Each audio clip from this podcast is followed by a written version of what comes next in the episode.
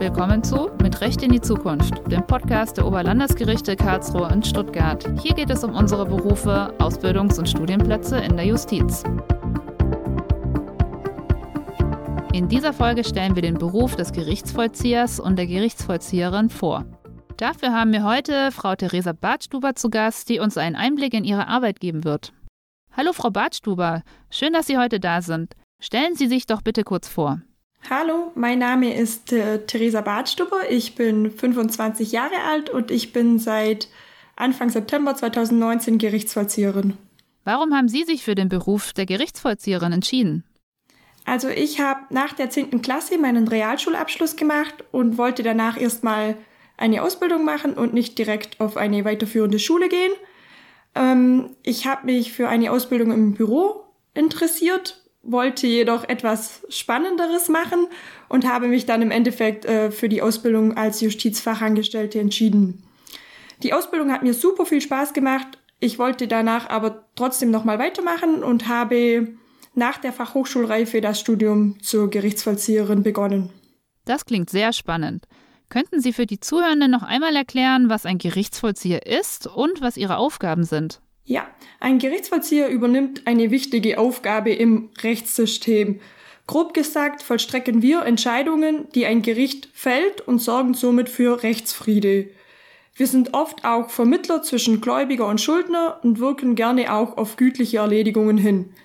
Sollte es ausnahmsweise nötig sein, darf der Gerichtsvollzieher auch Zwang anwenden. Können Sie die gütlichen Erledigungen noch einmal näher beschreiben? Ja, gütliche Erledigungen gehören auf jeden Fall zu den Schwerpunkten eines Gerichtsvollziehers. Das sind beispielsweise Ratenzahlungen. Ähm, sollte es dem Schuldner mal nicht möglich sein, die Summe in einem vollen Betrag zu bezahlen, gibt es die Möglichkeit einer monatlichen Ratenzahlung. Das wäre dann auch mit die beste Lösung für die Gläubiger und den Schuldner, weil der Gläubiger letztendlich doch an sein Geld kommt und der Schuldner sich nicht völlig übernimmt. Sie haben ein sehr interessantes Aufgabenfeld. Können Sie die wichtigsten Aufgaben zusammenfassen, die Sie haben? Zum einen, wie gesagt, gerade eben die gütlichen Erledigungen ist ein Schwerpunkt unserer Aufgaben. Ein anderer Schwerpunkt wäre die Abnahme der Vermögensauskunft. Wenn zum Beispiel dem Schuldner mal eine Ratenzahlung oder eine Vollzahlung nicht möglich sein sollte, kann der Gläubiger vom Schuldner die Abgabe der Vermögensauskunft verlangen. Dies bedeutet eigentlich, dass der Schuldner bei mir als Gerichtsvollzieherin offenlegen muss, was er an Vermögen hat. Beispielsweise, wo er arbeitet, also woher er seinen Lohn bezieht, wo er sein Bankkonto hat oder was er sonst an Vermögensgegenständen hat. Mit diesen Infos kann der Gläubiger dann wiederum eine Lohnpfändung oder Kontopfändung anstreben. Dann habe ich noch überlegt, ähm, die Räumungen ist sicherlich nicht die häufigste Tätigkeit, aber dennoch auch ein Schwerpunkt vom Gerichtsvollzieher. Der Gerichtsvollzieher kann mit einer Räumung beauftragt werden, wenn ein Titel vorliegt, aus dem sich ergibt, dass der Schuldner eben bestimmte Räumlichkeiten ähm, zu räumen hat. Dieser Titel ist dann ein Beweis dafür, dass die besagte Person Schulden hat? Das Gericht erlässt halt ein Urteil, in dem drin steht, dass der Schuldner die Wohnung zu räumen hat. Die Gründe sind oft nicht aufgeführt. Das kann Mietrückzahlungen sein, Mietrückstände sein oder aber auch irgendwelche Beschädigungen an Wohnungen oder ähnliches. Aus den von Ihnen genannten Aufgaben setzt sich Ihr Arbeitsalltag zusammen. Wie kann ich mir diesen vorstellen? Als Gerichtsvollzieher gibt es eigentlich zwei Arten von Arbeitstagen. Zum einen gibt es im Prinzip diesen ganz normalen Bürotag. Man bereitet sich vor, Neueingänge eintragen, Sprechstunde vor- und nachbereiten und sonstiges. Und dann gibt es noch das krasse Gegenteil vom Bürotag. Es gibt diesen Außendiensttag, dann habe ich viel mit Menschen zu tun, fahre von Haus zu Haus und bin super viel unterwegs. Dort mache ich dann eben Pfändungsverfahren und stelle den Schuldnern Termine zu. Nach dem Außendienst mache ich es dann so, dass ich meine Sprechstunde abhalte. Dort kommen dann in der Regel die Leute zu mir, geben die Vermögensauskunft ab oder bezahlen Raten. Wenn Sie im Außendienst sind, ist Ihr Job da gefährlich? Zum Beispiel, wenn Sie in die Wohnung von Menschen gehen und dort Gespräche führen oder Dinge empfinden müssen? Also es ist natürlich kein klassischer Bürojob in dem Sinne. Wie man auch ab und zu mal in den Medien mitbekommen hat, wurden Gerichtsvollzieher bereits auch schon Opfer von Gewalt. Man muss aber dazu sagen, dass das natürlich Ausnahmefälle sind. Also meiner Meinung nach ist viel Präventionssache. Einfach im Vorhinein Informationen über den Schuldner einhole. Wenn man beispielsweise eine Räumung hat, kann man sich über den Schuldner informieren, ob dieser bereits gewalttätig wurde. Und ja, während dem Studium haben wir auch Kurse belegt, die uns in, auf gewisse Situationen vorbereiten, verbal, nonverbal einfach auf diese Situation vorbereiten. Und außerdem hat man mittlerweile auch die Möglichkeit, äh, ein GPS-Notrufgerät bei sich zu führen, dass man im Notfall halt auch einen GPS-Notruf absetzen kann. Das klingt, als wären Sie abgesichert, wenn Sie im Außendienst tätig sind. Das ist für Interessierte natürlich gut zu wissen. Gibt es berufliche Vorteile, die Gerichtsvollzieher haben? Auf jeden Fall. Also einer der größten Vorteile ist meiner Meinung nach diese Abwechslung, die man hat zwischen Büro und Außendienst, weil einfach kein Tag wie der andere ist. Außerdem ist man recht selbstständig und arbeitet eigenverantwortlich den Beruf aus. Wir organisieren unseren Geschäftsbetrieb völlig eigenständig. Aber man hat trotzdem die Sicherheit, weil man ja verbeamtet ist. Und durch diese eigenständige und flexible Arbeitsplanung lässt sich der Beruf eben später auch super mit der Familienplanung vereinbaren. Sie haben eben schon das Studium angesprochen, das Sie absolviert haben. Könnten Sie noch mal näher beschreiben, wie das Studium abläuft? Also das Studium dauert ja drei Jahre und ist auch in drei Phasen aufgeteilt. Die erste Phase wäre das Studium an der Hochschule in Schwetzingen. Dort werden einfach verschiedene Vorlesungen abgehalten und diese müssen dann auch anhand von Modulprüfungen bestanden werden. Hat man diese dann bestanden, kommt man in die Praxisphase, das zweite Jahr. Man durchläuft ein Jahr bei verschiedenen Gerichtsvollziehern oder auch beim Amtsgericht. In dieser Zeit lernt man nämlich diese eigentliche Arbeit kennen, einfach den Umgang mit Schuldnern und Gläubigern, ebenso wie Computerprogramme und sonstiges. In der dritten Phase wiederum ist man wieder in Schwetzingen in, bei der Theoriephase. Man hat nochmals Vorlesungen und Modulprüfungen, ebenso wie das Anfertigen einer Bachelorarbeit gehört auch dazu.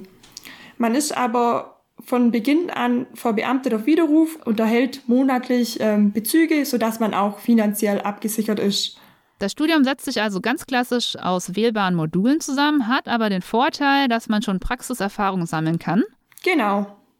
Gibt es falsche Vorstellungen oder Vorurteile, die Sie hatten oder Bewerber haben, wenn sie sich für den Beruf des Gerichtsvollziehers interessieren?